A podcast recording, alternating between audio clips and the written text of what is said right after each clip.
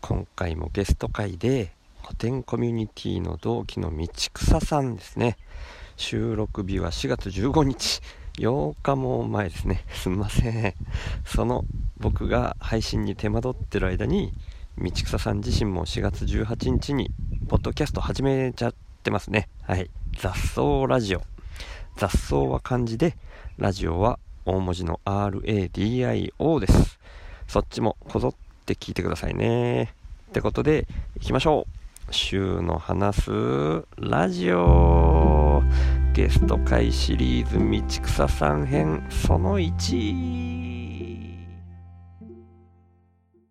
はいえーっと今日はですね、えー同じ古典コミュニティのまた同期の2期生の道草さんがゲストに来てくださってますはい、よろしくお願いします。よろしくお願いします。ありがとうございます。もう、何にも話をすること、何にも考えてないっていう話を今してたとこだったんですけど、えー そんな感じのゆるい週の話すラジオです。はい、ゆるっといきましょまあですね。でもまあ、ちょっとこのポッドキャスト聞いてる人は、多分、道草さんっていう名前が、樋口さんのゲスト会で出てきたのを、聞いてる人は聞いてる、覚えてるかなって思うんですけど、う。そっか、話題にしていただいてたんでした。そうですね。だからそこから一応始めた方がいいのかなっていうぐらいな感じはちょっとあるんですけど、はい。ね、あの時に、あの、僕が表現したのは、食べる雑草を見分けることができる、うん道草さんっていうふうに表現したんですけど、で、樋口さんもすごい反応してくれててっていうような話だったんですけど、はい。その辺の話からしちゃって大丈夫ですかはい、大丈夫です。そうですはね。い。だからそこの表現ね、僕もいつも迷うところではあるんですよね。その、はい。雑草を見分けられるっていう、なんか能力の持ち主みたいな感じでもないでしょう し、はい。その辺をざっくりこう、僕はちょっと何回か聞いてるんですけど、まあう、んポッドキャストもし初めて聞かれる方のために、い若干こう、そこら辺の絡みを含めつつ、ご自身のお話みたいなのしてもらっても大丈夫ですかね。はい、わかりました。えーっはい。と、そうですね。私、個人的に自己紹介するときは大体いつも雑草を食べる研究をしてる道草です、みたいな感じでうん紹介させていただいてて、うんうんまあ、ちっちゃい頃から割と雑草は本当に一番身近な自然として捉えていて、その住んでた場所も、うん小さい頃は千葉の団地に住んでたんで、あんまり野山に囲まれて育つみたいな感じではなくて、まあどっちかというとやっぱり工業地帯でもあったのでコンクリートが多いようなうんうん場所に住んでたので、うんその中で植物ってなるとやっぱり雑草が一番身近だったので、うんうんまあ、なんか自然とというか、まあ、幸い近所にそういう花に詳しいおばあちゃんがうん住んでらっしゃって、その方とこう一緒にお散歩しながらうん草の名前とかを教えていただいて、それで自然に好きになったというか興味を持ったっていう感じですね。おばあちゃんがいいですね、そのおばあちゃんが。そう そうなんですよ。うんうんあの井上のおばちゃんって呼んでたんですけど。あ呼んでたっていうか、完全に名字ですよね、それ。そうです。はい。名前をね、今お元気にされてるのか、ちょっともうその後はわからないですけあど、あ、うんうん。結構それで、まあ、知ってる名前を教えていただいたし、うん。もしこう知らない名前が、おばちゃんも知らない名前があったとしたら、ちょっと次会う時までに調べてくるからね、とか言って、うん。本当にこう対面した時に、この間の分かったよ、みたいな感じで教えてくれたりとかして、うん。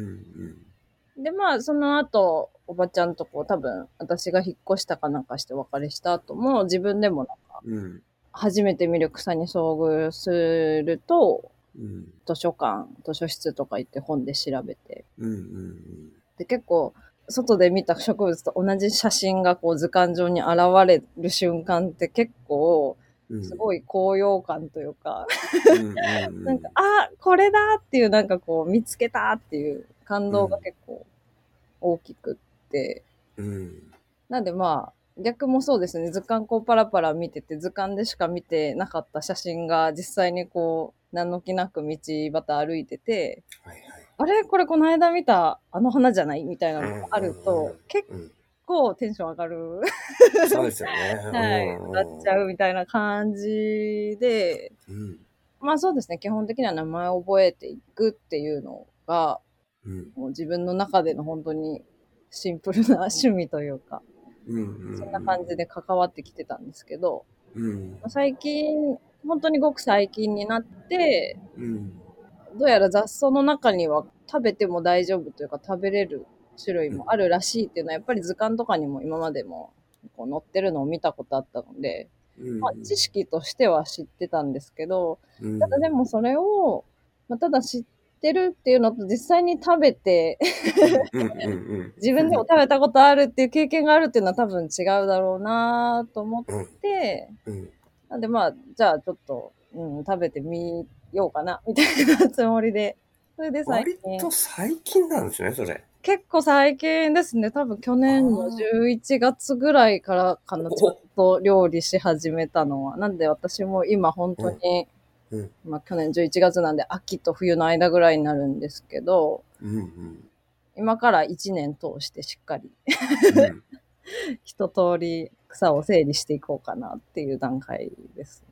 うん。うん。なるほど。はい。なるほど。 すいません。わざとらしいですよね。あの聞いてる方も、な、なんだって思ったかもしれないですけど、一回今ちょっと、一旦あの、音声がちゃんと取れてるかっていう確認作業を間に挟ましてもらいました。段取りが悪くてすいません。いえいえいえいえ。いやいや、そうなんですよね。その、ね、井上のおばあちゃんに 教わったきっかけから始まって、意外と最近食べるってことを始めたっていう感じなんですよね。うん、そうですね。なんかうん、それこそ、ちょっとご本人にまだ言えてないんですけど、あの、うん。古典ラジオを聞かれてる方は、番外編で、その、タカチンさんが出られてる回うん。うん。があると思うんですけど、うん結構あの回を聞いて、ちょっと雑草をしっかり勉強し直そうかなって思うきっかけになったところが結構大きいんですよね。なんか、ほちょっと、あれを聞いた後に自己分析的なことを ちょっとやってみようって思って、うあ、自分の才能ってなんだろうみたいな。そうですね、とか、そのう、ん。自分がこう意識して頑張ろうとか努力しようって思わなくても自然に足が動く、手が動いちゃうものって何かなって考えてた時うん。に、うん。うん。結構私どっちかっていうと集中力そんなにない方なので、ええー、意外。なんかあったっけって考えてた時に、ふとそこで思い出したのが、そういえば雑草に関してだけはちっちゃい頃からずっと好きで続いてて、うん。やっぱり、ああ、ちょっとあの植物そろそろ生えている時期じゃないかなとか思ったりすると、もうなんか結構即行動しちゃうというか、あーあー。あー子供だし、なんか例えば電車で片道1時間半とかかけても平気で行っちゃったりするとか、あー。なんかそんなにこう、もうその植物に会いに行くためだったら、道中がどんだけかかったとしてもそんなに気にならないみたいなところもあったりしたのでへ、ーあ、もしかしてこういうこと、この私で言うところの雑草がもしかしたらそういう立ち位置なのかなと思って、うーん例えばその会いに行くっていうのは、どういう情報を得てどんな風に会いに行くものなあんーですかそうですね。まあ、特に、私、秋冬になると、その木の実とかを使ったリースを作ったりするのが結構好きだったんですけど、うんうん。ちょっとこれもうちあの話になっちゃいますけど、古典ラジオあいやいやコミュニティで、一うん回その、なんかこの松笠なんだかわかりますかって写真を出されてた方がああいったらあっっしゃったたん。ですね。うんうんうん。ヒマラヤ杉の松笠で、シダーローズって言えばちょっと見た目がバラっぽい感じのやつ。うん。綺麗なやつでしたね。はい、そう、それこそあれも私も住んでる近くにはそのヒマラヤ杉の木がなかったので、でもどうしても、うんどうしてもゲットしたいと思って、なんかいろいろネット上でそのヒマラヤ杉が生えてる公園みたいなのを、うんあの検索をかけまくった結果、当時は、うえっと千葉に住んでたので、あ、ちょっとかっこ公園の名前ど忘れしちゃったんですけど、ああ、いやいや、はい。まあなんかどうやらこの公園だったらうん木が割とたくさん生えていて、そうんのシダーローズも落ちているらしいっていう情報を得て、うーん。その時が多分1時間半ぐらい片道かけておたんだーったな、かなと思います。うーんすごっ。はい。ええ実際あったんですかありました。おー、いいですね。 はいそれ言ってなかったみたいにも、でもね、なり得る可能性は、そうですね。けど言っちゃう。はい。これ結構すごいですよね、確かに。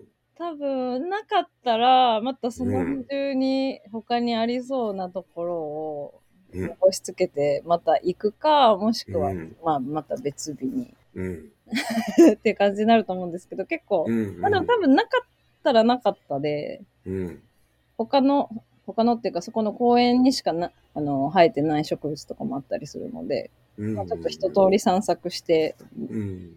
なんか目的としてはなかったとしてもうん。代わりに、ちょっと普段自分があんまりこう目にかかれない植物とかあったりすると、結構それはそれでうん。楽しめちゃったりうん。するんですけど、まあそんなことを一人でおやってー。ましたね。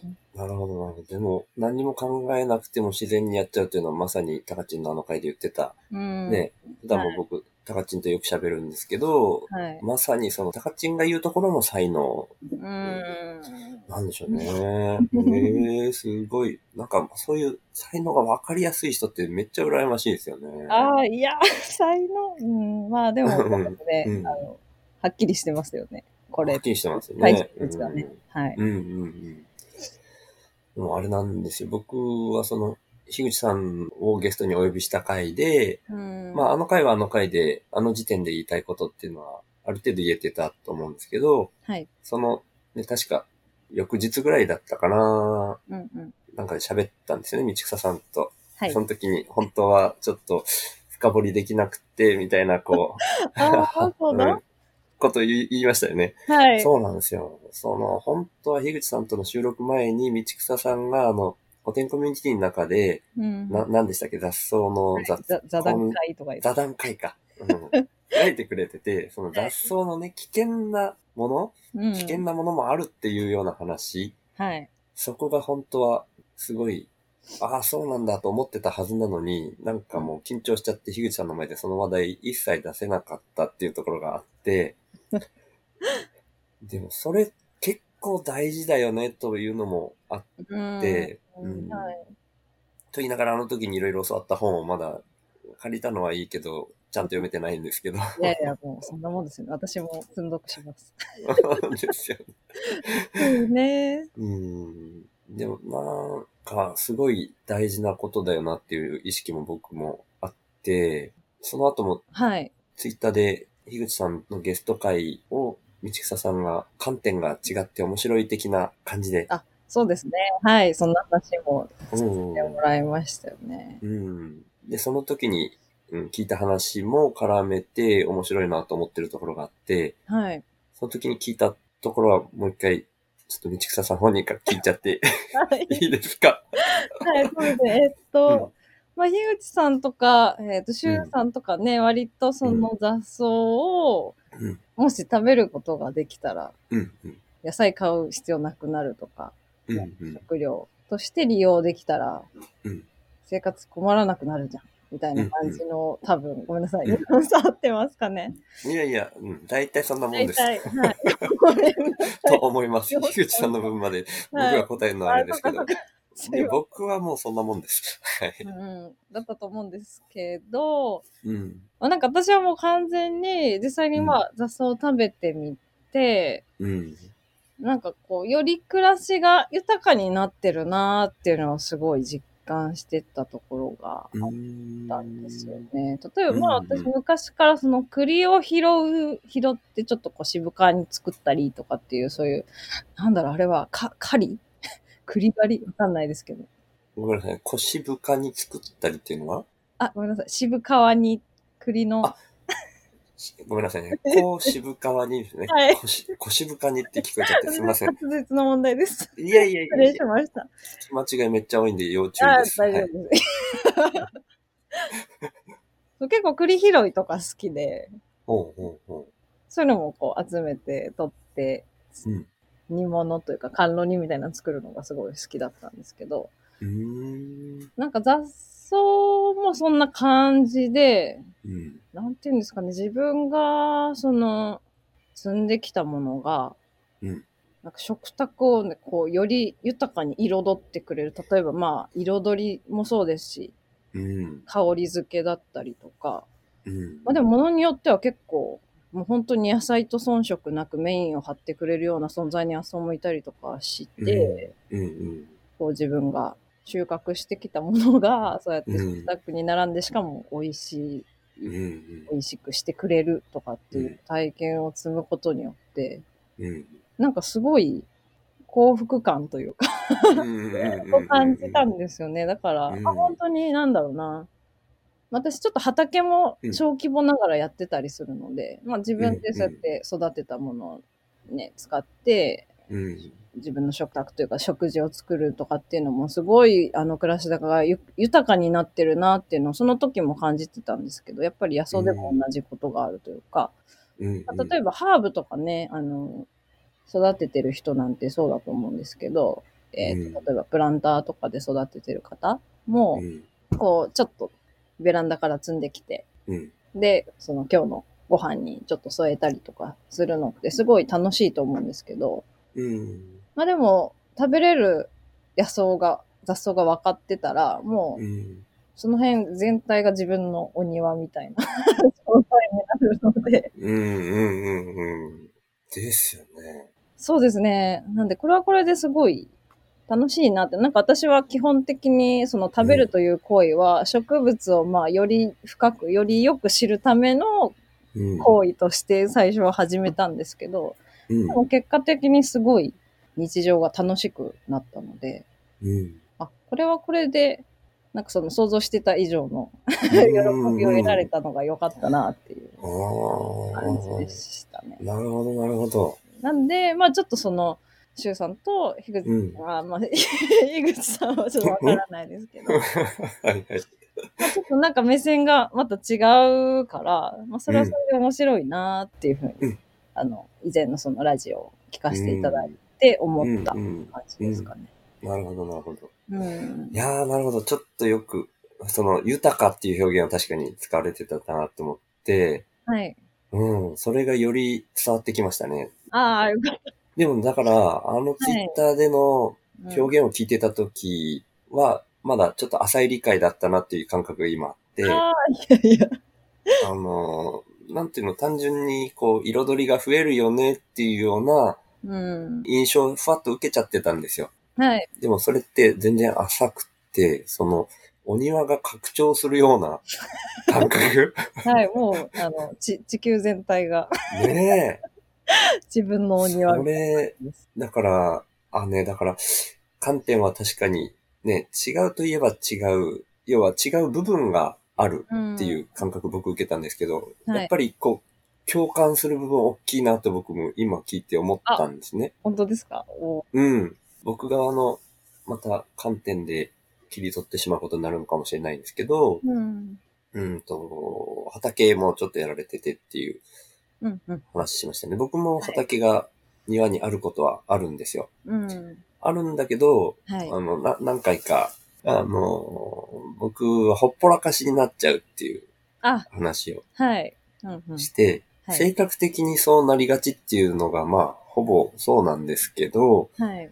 そこに違和感みたいなのがあるっていうのも理由としては大きいんですね。はい。その、作らないと食べる野菜ができないっていうようなうん。感じっていうんですかね。はい。うん。そこが、ちょっと違和感があって、はい。これも道草さんに話したかどうかちょっと忘れちゃったんですけど、はい。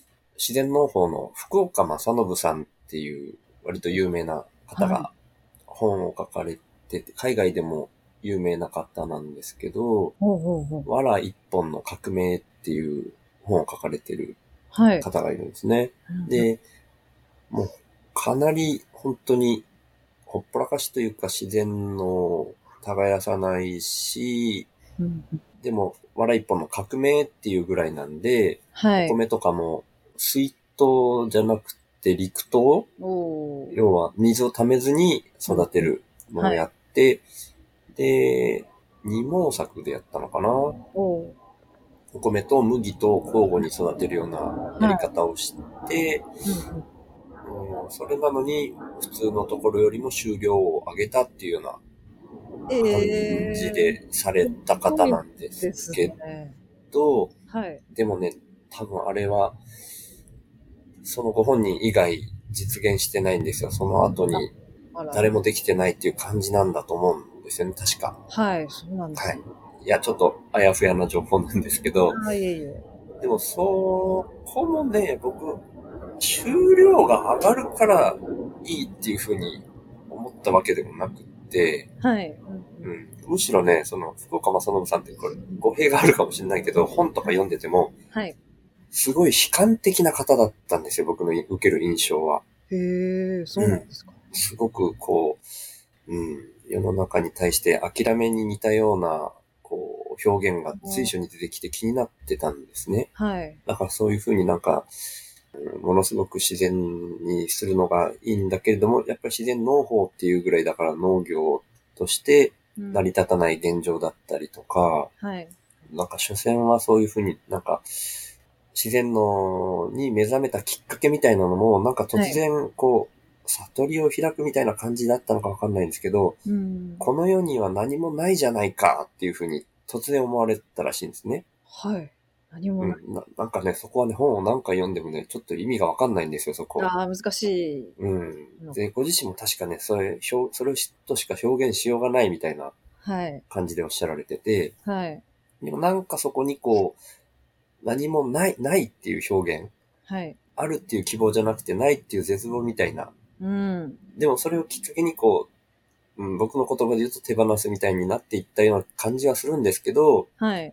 基本やっぱちょっと随所に暗いんですよ、その福福岡さんが。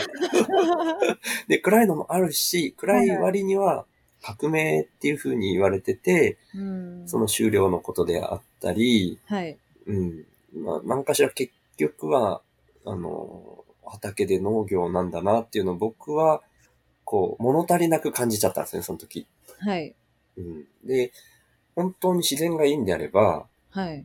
その雑草的なものでいいじゃないかって思っちゃったんですよ。うんうんうんうん、まあ雑草っていう言い方も、なんか人によってはね、雑草じゃなくて野草って言った方がいいっていう人もいますけど、うん。はい。まあ野草とか山菜、山菜。うん。うん、そういうのでもいいんじゃないかなって思ったりしたっていうのもあって、はい。うん、そこが僕がほっぽらかしにしてるこう言い訳だったりもするんですけど、でも山菜、本当に大変ですね。やっぱり自分でうん、全部自給しようって思ったら、うん、すごい本当毎日目をかけてあげなきゃいけなかったりとかうん、うん、するじゃないですか。やっぱり野菜はどうしても品種改良されてる分、でも手をかけてあげないとうん、うまく育たない部分もあると思うんですけど。で、逆に、まあその雑草とか野草って呼ばれる人たちは、